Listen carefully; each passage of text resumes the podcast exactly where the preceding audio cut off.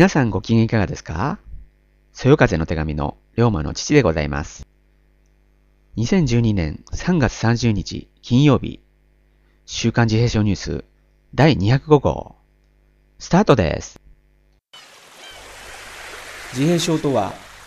社会生活や対人のコミュニケーションをうまく行うことができない発達障害です先天的な脳の障害であり親の育て方や環境によりき起こされるものでは決してありません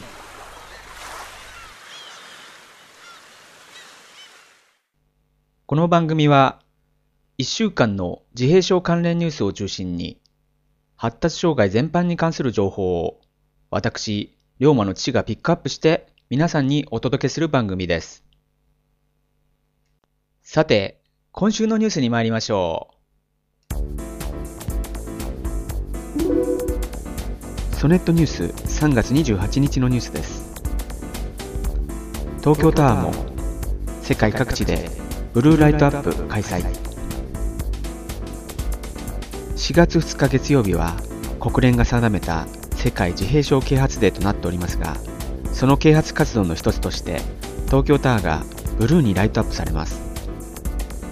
毎年4月2日の世界自閉症啓発デーでは、全世界の人々に自閉症を理解してもらう取り組みが行われていますが、日本でも世界自閉症啓発デー日本実行委員会が組織され、自閉症をはじめとする発達障害についてシンポジウムなどの活動が行われています。その活動の一つに、ライト・イット・アップ・ブルーがあり、各地のタワーや観覧車など、世界48カ国2000カ所以上がブルーにライトアップされ、日本では東京タワーも実施されることになりました。また3月23日金曜日から4月8日日曜日までは、フットタウン2階の特設コーナーでは、自閉症を啓発するパネル展示が開催されます。朝日新聞3月13日のニュースです。自閉症の子テーマの映画上映会。収益は施設建設に。石川。余命わずかの父と自閉症の息子の最後の時間を描き、ジェットリーの父親役でも話題になった映画、海洋天道の自主上映会が3月30日、石川県野々市で開かれ、その収益は4月に白山市で開所する障害者のグループホーム未来の建設資金に充てられます。読売新聞3月28日のニュースです。障害者の親の集いの場オープン。東京。障害のある子を抱える親たちの悩み相談に応じ共に療育の勉強などを行うサポートサロンポカポカが3月東京都町田市の福祉施設芹ヶ谷会館にオープンいたしました。市内で活動する5つの親の会が設立し毎月第4金曜日には会員以外の人にサロンを開放します。次回は4月27日。親の会のメンバーは気軽に立ち寄ってほしいと参加を呼びかけています。中日新聞3月19日のニュースです。発達障害診断チャート開発へ福井。乳幼児の心の成長をサポートするため福井県と法政大学講師の黒沢玲子さん講談社の3社が3月17日発達障害を診断する評価チャートの共同開発プロジェクトに調印しました。既存のチャートは質問項目が多く調査する側の負担が大きいため家庭や教育現場でも使いやすい簡略なものに仕上げていきます。愛媛新聞3月28日のニュースです。自閉症児童が保育園児に絵本朗読。愛媛。自閉症と診断され特別支援学級に通う愛媛県西条市の小学3年生雪本博くん9歳が自慢の聴力や記憶力を生かして絵本の物語を丸覚えし保育園児らに読み聞かせする活動を始めました。3月28日同市小松東保育園では本を見ず鶴の恩返しなど3作を朗読。雪本くんは読み聞かせビデオを聞いて覚えた通り男性の声女性の声を使い分け抑揚や間も巧みに使い、聞きやすい大きな声で朗読。15分ほどでお話が終わると、聞き入ってた園児から、すごいと大きな拍手が起きました。朝日新聞3月13日のニュースです。発達障害者就労支援へ、草木島庁舎でイベント、大阪。コミュニケーションが苦手な発達障害など生きにくさのある大人が働いていくためのポイントなどを啓発するイベント。大人の発達デコボコ100人あるあるが3月24日大阪府崎島庁舎で開かれました。イベントでは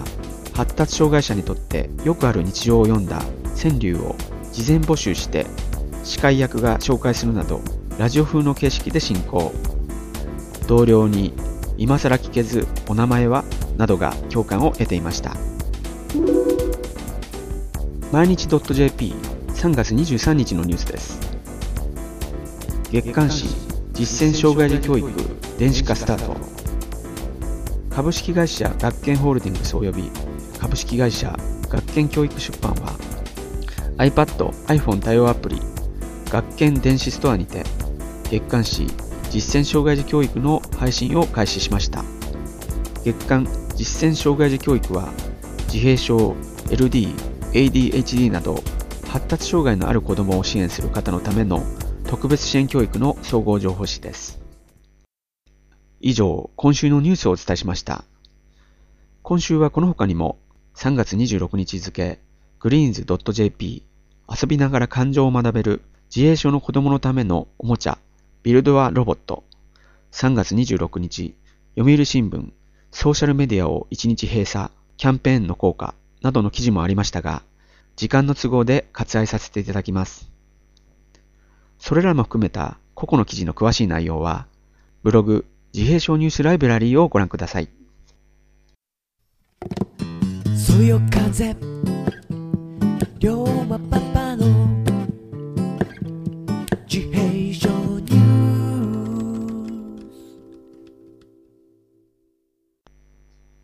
今週のピックアップのコーナーです。このコーナーでは、毎週私、龍馬の父が、様々な話題を自由に取り上げ、皆様にお届けするものです。さて、今週はお知らせです。当ポッドキャストでも何度かご紹介しております、アスペルガー症候群の発達障害を持つシンガーソングライター、堀川ひとみさん。昨年4月から今月までの1年間、地元川崎 FM にて月に一度 DJ としてご活躍されてきましたが、この4月から番組の時間帯が変わり、なんと月1回から週1回の番組になりました。堀川さんおめでとうございます。えー、番組名は変わらず、ドリームキングダム堀川瞳の歌の国から放送日時が変わり、毎週日曜日午前11時半からの30分番組です。えー、私も引き続き別名そよちゃんにて発達障害を中心とした話題を提供する3分間の自閉症ニュースのコーナーをいただくこととなりました。ちなみに私の登場は毎月第1週目、今度の放送は4月1日日曜日午前11時半からとなります。なおこの放送はサイマルラジオとしてインターネット上から生放送で全国どこでも聞くことができますので、ぜひお聞きいただけますと嬉しいです。他の週も週ごとに発達障害関連のゲストがご登場するようですので、こちらもチェックです。もう一度放送日です。4月1日日曜日午前11時半からの30分間、川崎 FM をぜひお聞きくださいね。以上、今週のピックアップは、アスペルガー症候群の発達障害を持つシンガーソングライター、堀川ひとみさんのラジオ番組拡大のお知らせでした。